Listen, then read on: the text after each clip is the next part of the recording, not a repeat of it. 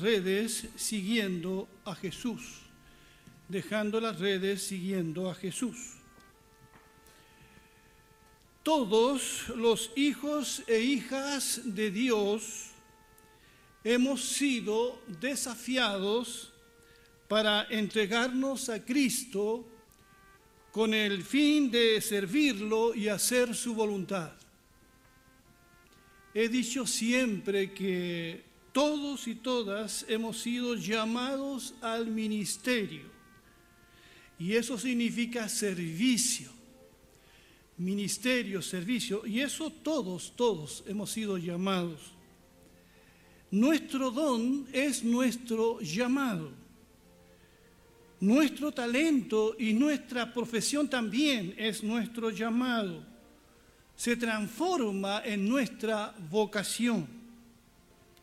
Por eso es que unos han sido llamados a servir como docentes, como agricultores, otros como policías, otros como artesanos, músicos, enfermeros, médicos, ingenieros, mecánicos, etcétera, etcétera.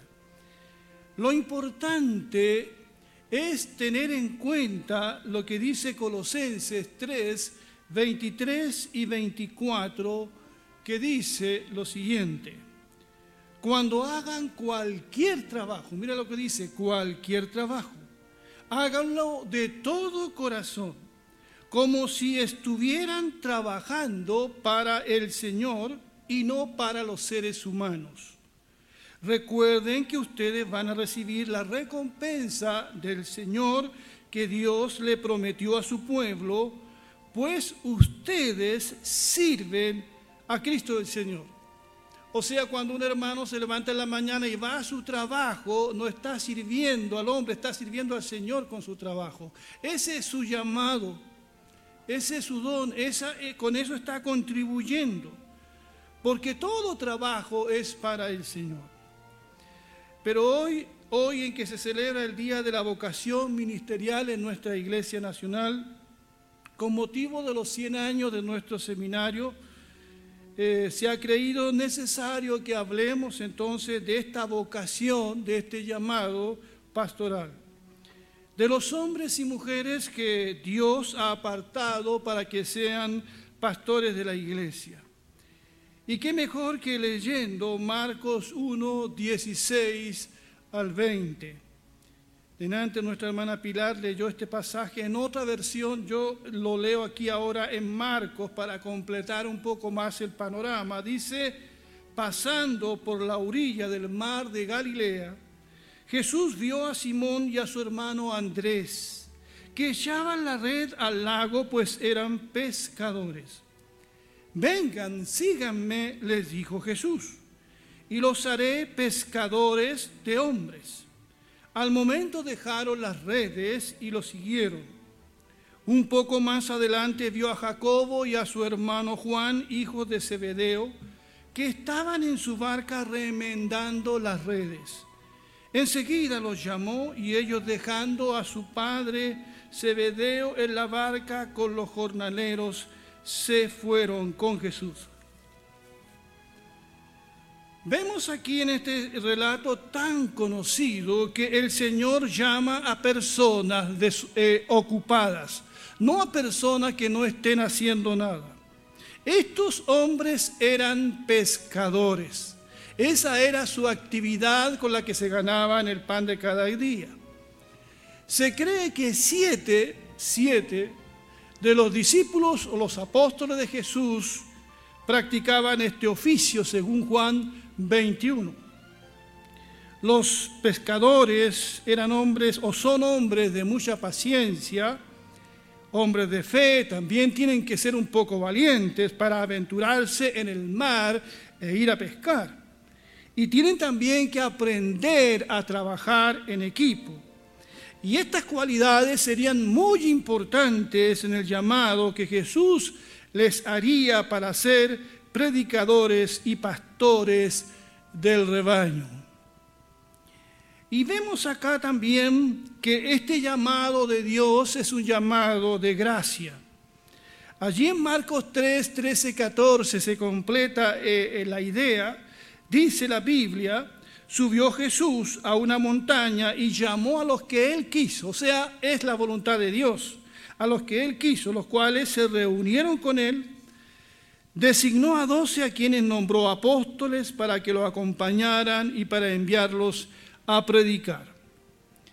Eh, Pablo a los corintios les diría lo siguiente, hermanos consideren su propio llamamiento no muchos de ustedes son sabios según criterios meramente humanos, ni son muchos los poderosos, ni muchos los de noble cuna, pero Dios escogió lo insensato del mundo para avergonzar a los sabios y escogió lo débil del mundo para avergonzar a los poderosos.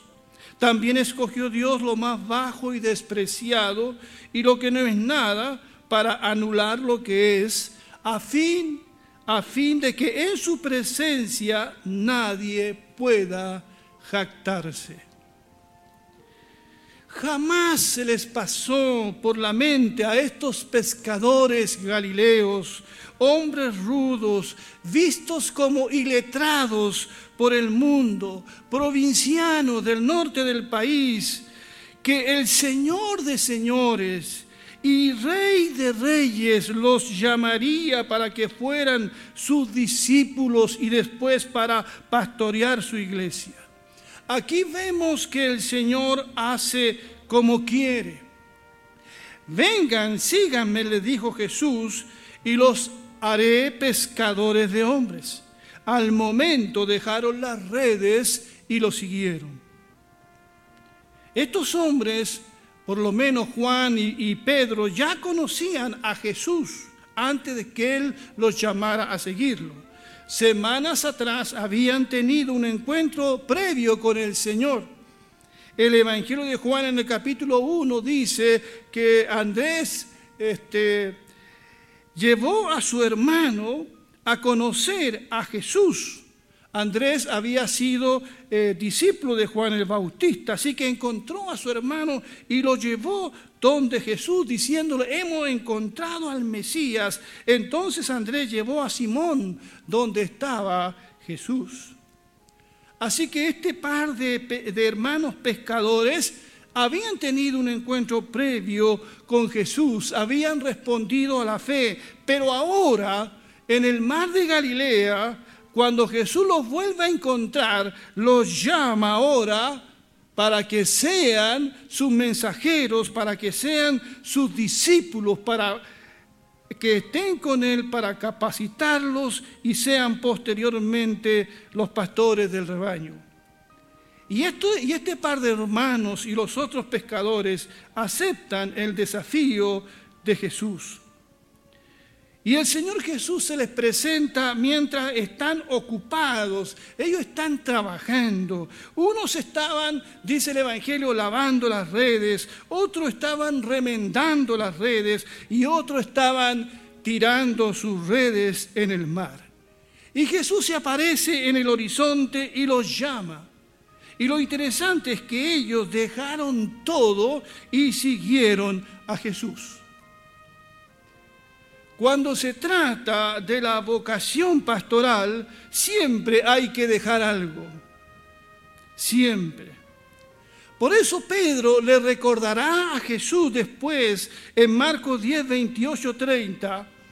Le dice, Pedro le dijo, recuerda que nosotros hemos dejado todo lo que teníamos y te hemos seguido. Jesús le respondió, les aseguro que quien haya dejado algo por seguirme y por anunciar las buenas noticias, recibirá su premio. Si dejó a su hermano o hermanas, a su padre o a su madre, a sus hijos, su casa o algún terreno, recibirá en esta vida cien veces más casas, terrenos y familia, aunque también será maltratado por sus enemigos, y cuando muera, vivirá con Dios para siempre. Entonces este relato nos dice que cuando el Señor llama, Él suple, Él estará presente y Él recompensará en el futuro. Durante mi pastorado me he encontrado con algunos que decían sentir el llamado de Dios a servirle como pastores o misioneros, pero no han podido abandonar lo que estaban haciendo para seguir al Señor en esta aventura. Fue lo que le dije a un joven hace unos años atrás que prometía mucho. El problema tuyo es que no has dejado las redes para seguir a Jesús. A veces las redes nos enredan. Las redes nos enredan, nos confunden y no nos permiten tomar la decisión de seguir a Jesús. Y me acordé de lo que Pablo le dice a Timoteo en 2 Timoteo 2, 1 al 4. Tú, hijo mío, esfuérzate en la gracia que tenemos en Cristo Jesús. Lo que has oído de mí ante muchos testigos, encárgaselo a hombres fieles que sean idóneos para enseñar también a otros. Tú, pues, por tu parte, sufre penalidades como buen soldado de Jesucristo. Y después le dice lo siguiente, ninguno que milita se enreda en los negocios de la vida a fin de agradar a aquel que lo tomó por soldado. Recordemos algo que es muy importante aquí. La pesca lo era todo para estos hombres que Jesús llamó. La pesca era su vida. Era lo que sabían hacer. Vivían de ella. La pesca era el sustento de sus vidas y de sus familias. Y posiblemente pensaron, ¿qué hacemos? ¿Quién va a sustentar nuestros hijos, nuestro hogar? Y ese ha sido el temor de muchas personas cuando sienten el llamado de Dios a seguirle en el ministerio. ¿Qué va a pasar? ¿De qué voy a vivir? Y ese ha sido el temor. Pero la Biblia dice, la Biblia que nosotros predicamos y creemos, por lo menos decimos creer, dice que fiel es el que nos llama. Es fiel. Y Él hará. La oficina de impuestos internos, actualizando un poco el, tema, era lo único que conocía Mateo. Mateo, el que llegó a ser discípulo, el que escribió el Evangelio que lleva su nombre. Estaba sentado trabajando en su oficina y pasa Jesús y le dice, Mateo, sígueme. Y la Biblia dice que Mateo dejó todo, no se enredó en las redes. Dejó todo para seguir a Jesús. A veces no son las redes, a veces el barco entero lo que nos complica. A veces es el trabajo, a veces son los padres los que nos dejan ir o los que no dan la bendición. Yo recuerdo cuando le dije a mi papá y mi mamá, quiero ser un pastor, tuve la bendición de ellos y el apoyo de ellos, pero ¿cuántos jóvenes no han tenido el apoyo de sus padres, aunque sean cristianos? Porque temen, tienen miedo por sus hijos. Por eso para mí es simbólico lo que hace Jacobo y su hermano Juan. Es muy simbólico. Dice la Biblia que dejan a su padre. Leo nuevamente esta parte. Enseguida Jesús los llamó y ellos dejando a su padre Zebedeo en la barca con los jornaleros, se fueron con Jesús. Por eso el Señor diría más tarde que el que no deja padre o madre no es digno de mí.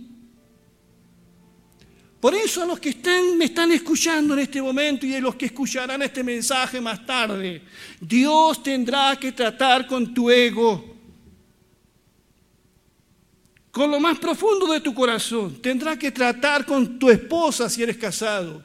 Tendrá que tratar con tus padres si eres todavía soltero, con tus hermanos, con tu familia más cercana. Habrá que dejar. Si no dejamos nada es porque no vale nada el llamado. Porque este llamado es tan alto, involucra un sacrificio. Me acuerdo de ese misionero británico que se despide de su madre en el puerto y se va al campo misionero sabiendo que nunca la verá más. Es el precio a veces que hay que, que pagar. Por eso si Dios te está llamando, asegúrate que sea así. Y espero que estés dispuesto a decirle al Señor, dejo las redes, Señor, para seguirte. Posiblemente no faltan, como pasó conmigo, alguien te aconsejará que no lo hagas, que hay otras formas de servir al Señor. Eso es verdad también. Pero el ministerio pastoral requiere dedicación completa. Puedes estar de acuerdo con esto o no, pero es todo o nada. O dejamos las redes y predicamos el Evangelio. He visto a tantas promesas enredarse y a tantos hombres que prometían los veo frustrados cada vez que los veo por ahí. Y si Dios te ha llamado y si hay algún pastor aquí, algún misionero que está desanimado, no vuelvas atrás. Tienes que seguir predicando la palabra del Señor. Recuerdo la historia verídica de ese hombre joven pastor que ya no quería seguir. Y fue donde un pastor anciano de la ciudad a pedirle consejo. Y el único consejo que le dio el, pastor anciano a ese joven, vuelve a tu iglesia y predica, vuelve y predica. Vuelve y sigue predicando. Cuando Jesús murió, estos pescadores volvieron a tomar las redes, según dice Juan capítulo 21, volvieron a pescar. Y fue allí cuando Jesús se les aparece nuevamente y les hace recordar el llamado del principio del ministerio. Y es allí cuando Jesús le pregunta a Pedro, eso que ustedes conocen, le pregunta tres veces, Pedro, ¿me amas? Y cuando Jesús le pregunta, Pedro, ¿me amas? Pedro dice, Señor, te amo. ¿Y qué es lo que le dice Jesús? Bueno, si me amas, pastorea mis ovejas. Si me amas tanto, pastorea el rebaño. Le volvió a preguntar la segunda vez, Pedro, ¿me amas? Sí, Señor, te amo. Bueno, pastorea el rebaño. ¿Me amas? A veces he escuchado que nosotros somos alianza cristiana, pero no somos misionera. Y lo he escuchado de muchos hermanos. Es que nosotros somos alianza cristiana y misionera, pero somos alianza cristiana nomás. Y yo estaba pensando ayer en esto. No, el problema no es. El problema es que no somos cristianos. El problema nuestro es la alianza, es la cristiana, esa palabra es la que nos complica. En esa palabra no hemos puesto, no nos hemos puesto a pensar qué significa ser cristiano. Significa estar enamorado de Cristo. Significa amar a Cristo. Cuando amemos a Cristo, vamos a hacer la obra misionera. Así que el problema nuestro es Cristo. Por eso Jesús le pregunta a Pedro, ¿me amas? Porque podemos ser cristianos y estar amando muchas cosas. Amando las redes, amando el barco, amando cualquier otra cosa. Hoy día hay gente que lleva un crucifijo y anda con una cruz. Tenemos una cruz aquí afuera, pero eso no significa nada hoy día. Hay hasta funeraria que tienen el nombre de Cristo. Se ha usado el nombre de Cristo para cualquier cosa, pero Cristo no nos consume. Cristo no es nuestra pasión. Hay otras cosas que están primero que Cristo.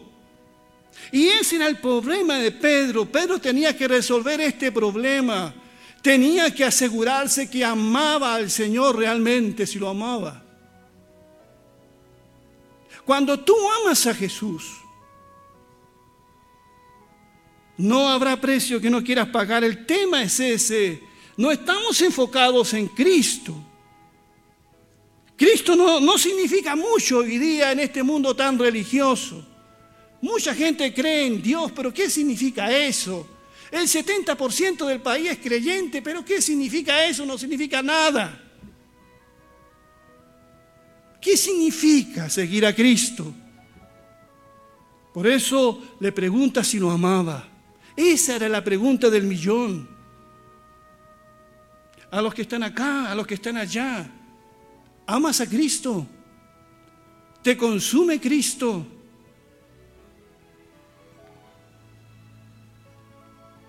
Esa es la pregunta. Hoy día veo que hay muchos profesionales que con esfuerzo han estudiado una carrera y no encuentran trabajo. Hay muchos. Pero en la viña del Señor siempre habrá trabajo. Por eso Jesucristo dijo lo siguiente en Juan 4:35. Él acababa de hablar con la mujer de Samaria. Después de sembrar el trigo, dijo, ustedes dicen, dentro de cuatro meses recogeremos la cosecha. Fíjense bien, toda esa gente que viene es como un campo de trigo que ya está listo para la cosecha. Dios premiará a los que trabajan recogiendo toda esta cosecha de gente, pues todos tendrán vida eterna. Así que el que sembró el campo y los que recojan la cosecha se alegrarán juntos. Y en Mateo 9, 35, ese conocido pasaje, Jesús recorría todos los pueblos y aldeas, enseñando las sinagogas, anunciando las buenas nuevas del reino y sanando toda enfermedad y toda dolencia. Al ver las multitudes tuvo compasión de ellas, porque estaban agobiadas y desamparadas como ovejas sin pastor. Y Jesús dijo, la cosecha es abundante, pero son pocos los obreros. Les dijo a sus discípulos, pídale por tanto al Señor de la cosecha que envíe obreros a, su campo. Por eso al terminar, mis queridos hermanos, amada iglesia, amigo, amiga, donde estés, oremos entonces. Oremos entonces por esta petición, que es el mismo Señor el que nos la encargó. Él fue el que nos pidió esto. Esta petición debiera estar más seguido en nuestro grupo de oración. Oremos entonces por esto. Y si me toca a mí o a ti, digamos, como muchos han dicho, heme aquí, envíame a mí.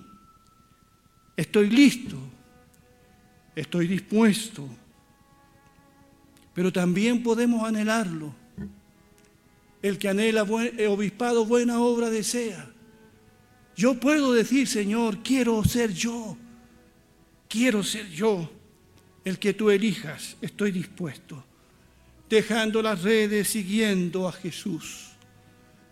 Jean Elliot, misionero mártir que murió en Ecuador, escribió, no es tonto aquel que deja lo que no puede retener para ganar lo que no puede perder. No es tonto aquel que deja lo que no puede retener para ganar lo que no puede perder.